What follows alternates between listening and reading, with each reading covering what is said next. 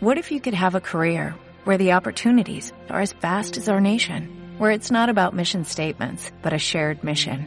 At U.S. Customs and Border Protection, we go beyond to protect more than borders, from ship to shore, air to ground, cities to local communities. CBP agents and officers are keeping people safe. Join U.S. Customs and Border Protection and go beyond for something far greater than yourself. Learn more at cbp.gov/careers. Hola, un saludo desde La Habana.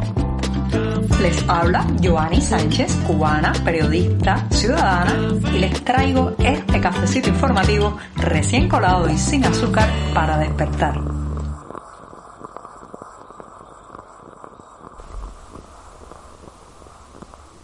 Llegó el jueves, pero no cualquiera, un jueves húmedo con chubascos y el tiempo muy deteriorado aquí en la capital cubana, una jornada del 2 de junio de 2022 en que empezaré hablando de acompañantes, ¿sí? De acompañantes en los hospitales.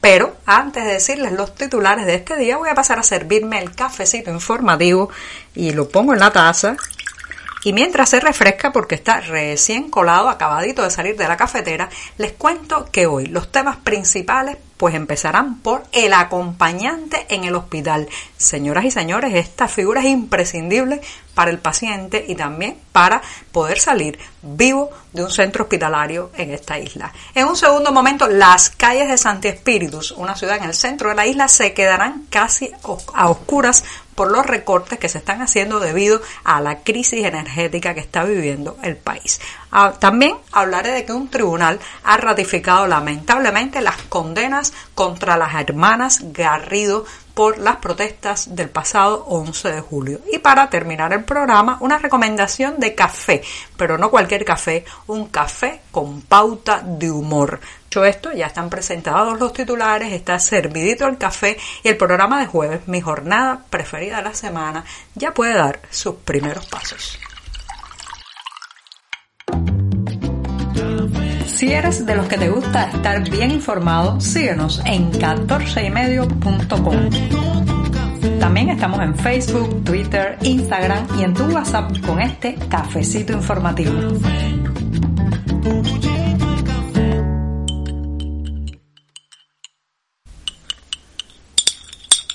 En esta mañana gris sería bueno un buen café para animarse y alumbrarse la jornada. Así que me voy a dar este primer sorbito del día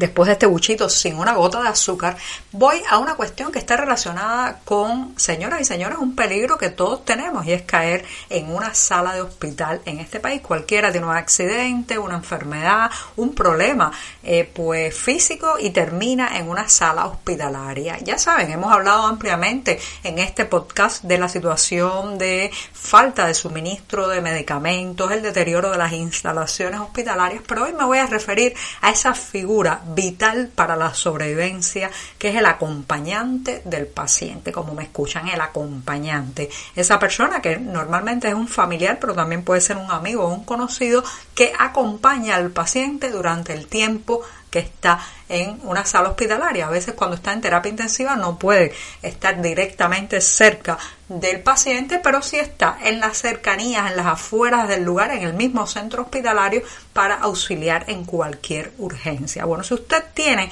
un eh, acompañante que sea una persona que cuestiona, pregunta, que está presente todo el tiempo, que interroga a los médicos, que resuelve lo que haga falta resolver, bueno, usted tiene más probabilidades de sobrevivir en un hospital en Cuba. Si su acompañante no existe o es una persona de eh, reacciones más lentas, incluso que cree que con el sistema de salud pública cubano todo está resuelto y no hace falta que esté haciendo gestiones o dando carreras, como se dice aquí, al buscar todo lo que falta, bueno, pues usted tiene menos probabilidades de sobrevivir. Este tema vino a mi mente justamente porque tengo un amigo que lleva ya más de una semana hospitalizado para una cirugía y bueno, lamentablemente no ha podido entrar al salón porque faltan insumos, faltan algunos detalles y está allí con su padre. El padre ha tenido prácticamente que albergarse en el hospital para mantener un ojo sobre su hijo. Sí, como escucha, el padre tiene que velar si le dan la comida, si no se la dan,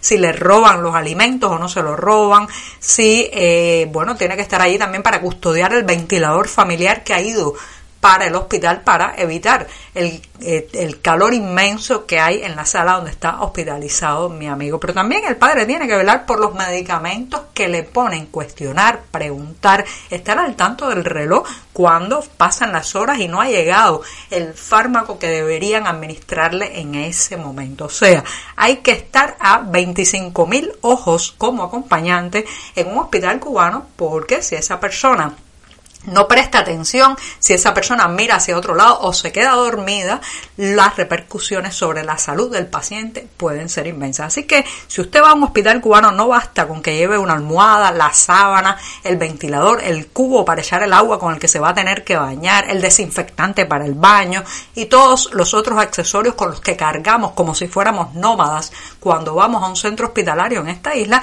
sino que además le recomiendo lleve un buen acompañante, alguien que sea eh, no solamente activo y dinámico, sino que sea una persona firme porque se encontrará en muchas situaciones donde su vida, la de usted como paciente, depende de la firmeza, la atención y digamos también la eh, incredulidad de su acompañante. Si se cree aquello del mito de la salud pública en Cuba perfecta para todos, usted tiene menos posibilidades de sobrevivir. Estamos contigo de lunes a viernes a media mañana cuando el café se disfruta mejor. Comparte conmigo, con tus amigos e infórmate con este cafecito informativo.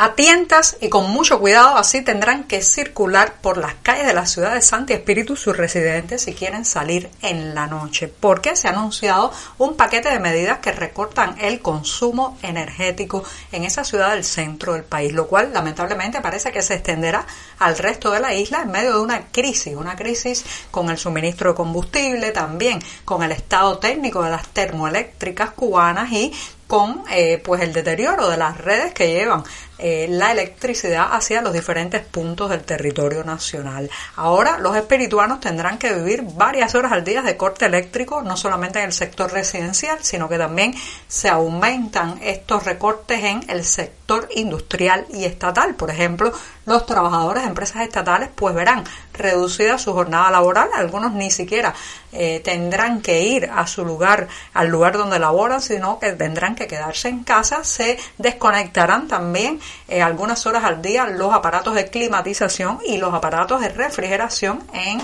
las entidades estatales y a eso se suma lo que decía al inicio de este tema del recorte del alumbrado público. Esto, señoras y señores, es el comienzo de un verano oscuro, muy oscuro. El Tribunal Provincial de Mayabeque ha sido implacable con la escritora María Cristina Garrido Rodríguez y su hermana Angélica. Ambas mujeres participaron en las protestas populares del 11 de julio pasado en su provincia y, bueno, fueron condenadas inicialmente a siete años de prisión María Cristina y a tres años Angélica unas condenas que han sido, reitero, ratificadas este lunes durante la vista de apelación en el Tribunal Provincial de Mayabeque. Esto, señoras y señores, pues eh, de alguna manera ratifica que a pesar de las escarcelaciones y los cambios de medidas cautelares que se anunciaron algunas semanas atrás, sobre todo con jóvenes en La Huinera y en Santa Clara, que vieron cambiadas sus condenas de prisión con internamiento a pasar a campamentos de trabajo con mayor flexibilización, lo cierto es que el sentido, eh, digamos, de eh, ejemplarizante, de mano dura en estos procesos se mantiene. Aquello fue también una manera de distraernos, de echar una cortina de humo sobre la situación, pero personas como María Cristina Garrido Rodríguez y su hermana Angélica están sintiendo con todo el poder de una dictadura la represión, sobre todo la represión legal, la represión que se enmascara de justicia. Y recuerden también que este es un sistema que eh, es especialmente vengativo con las mujeres porque cree que las mujeres cubanas le debemos sumisión absoluta, docilidad y silencio al régimen porque supuestamente nos cambió la vida para mejor. Lo cierto es que en el caso de las personas más vulnerables y también de las mujeres, los castigos tienden a ser mucho más fuertes. Y en este jueves muy lluvioso en La Habana me voy a despedir hablando de café, pero no de este cafecito informativo que ya saben es un programa para comentar las noticias más importantes del día, sino de El Café de los Viernes que cada semana hace el humorista cubano Ulises Toirat. Se trata de un espacio justamente para abordar en tono de sarcasmo, ironía y broma la realidad de esta isla, así que los invito a buscar El Café de los Viernes en la página de Facebook de Ulises Toirat, quien por cierto este mes está cumpliendo años y ha pedido eh, que Cuba mejore. Si es el deseo, las ansias y el pedido de cumpleaños de Ulises Toira. Ojalá crucemos los dedos para que se le logre. Y con esto me despido esta mañana. Muchas gracias. Por hoy es todo. Te espero mañana a la misma hora. Síguenos en 14medio.com. También estamos en Facebook, Twitter, Instagram y en tu WhatsApp. No olvides, claro está, compartir nuestro cafecito informativo con tus amigos.